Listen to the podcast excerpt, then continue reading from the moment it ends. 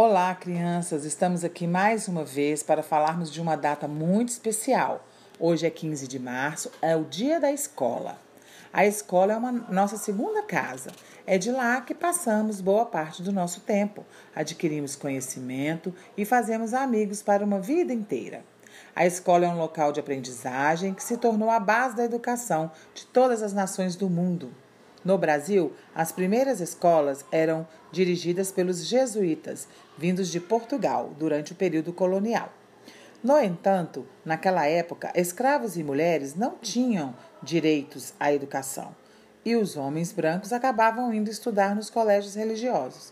Os mestiços eram os únicos que procuravam as escolas dos jesuítas e, de início, não queriam aceitá-los.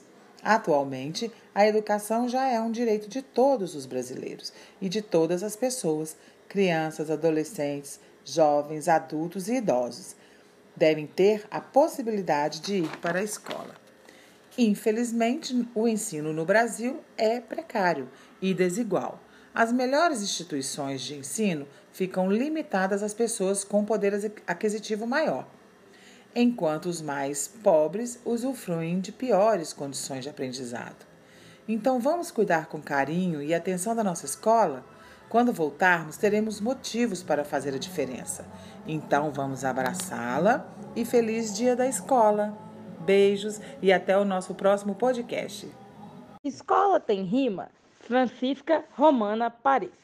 Então você aí desenrola. Fala para mim o que rima com escola. Será que escola rima com Lola? Mas essa rima não é boa. Toda Lola embola. Então escola rima com sacola? Pode ser, mas a sacola não tem argola. Ajuda aí, me dá uma cola. Fala para mim o que rima com escola. Já sei. Será que é carambola?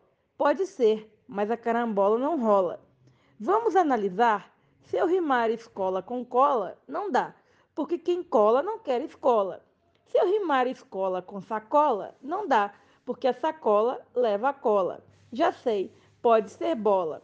Porque para ser bom de bola, tem que ser bom na escola. Então, você aí desenrola. Fala para mim o que rima com escola.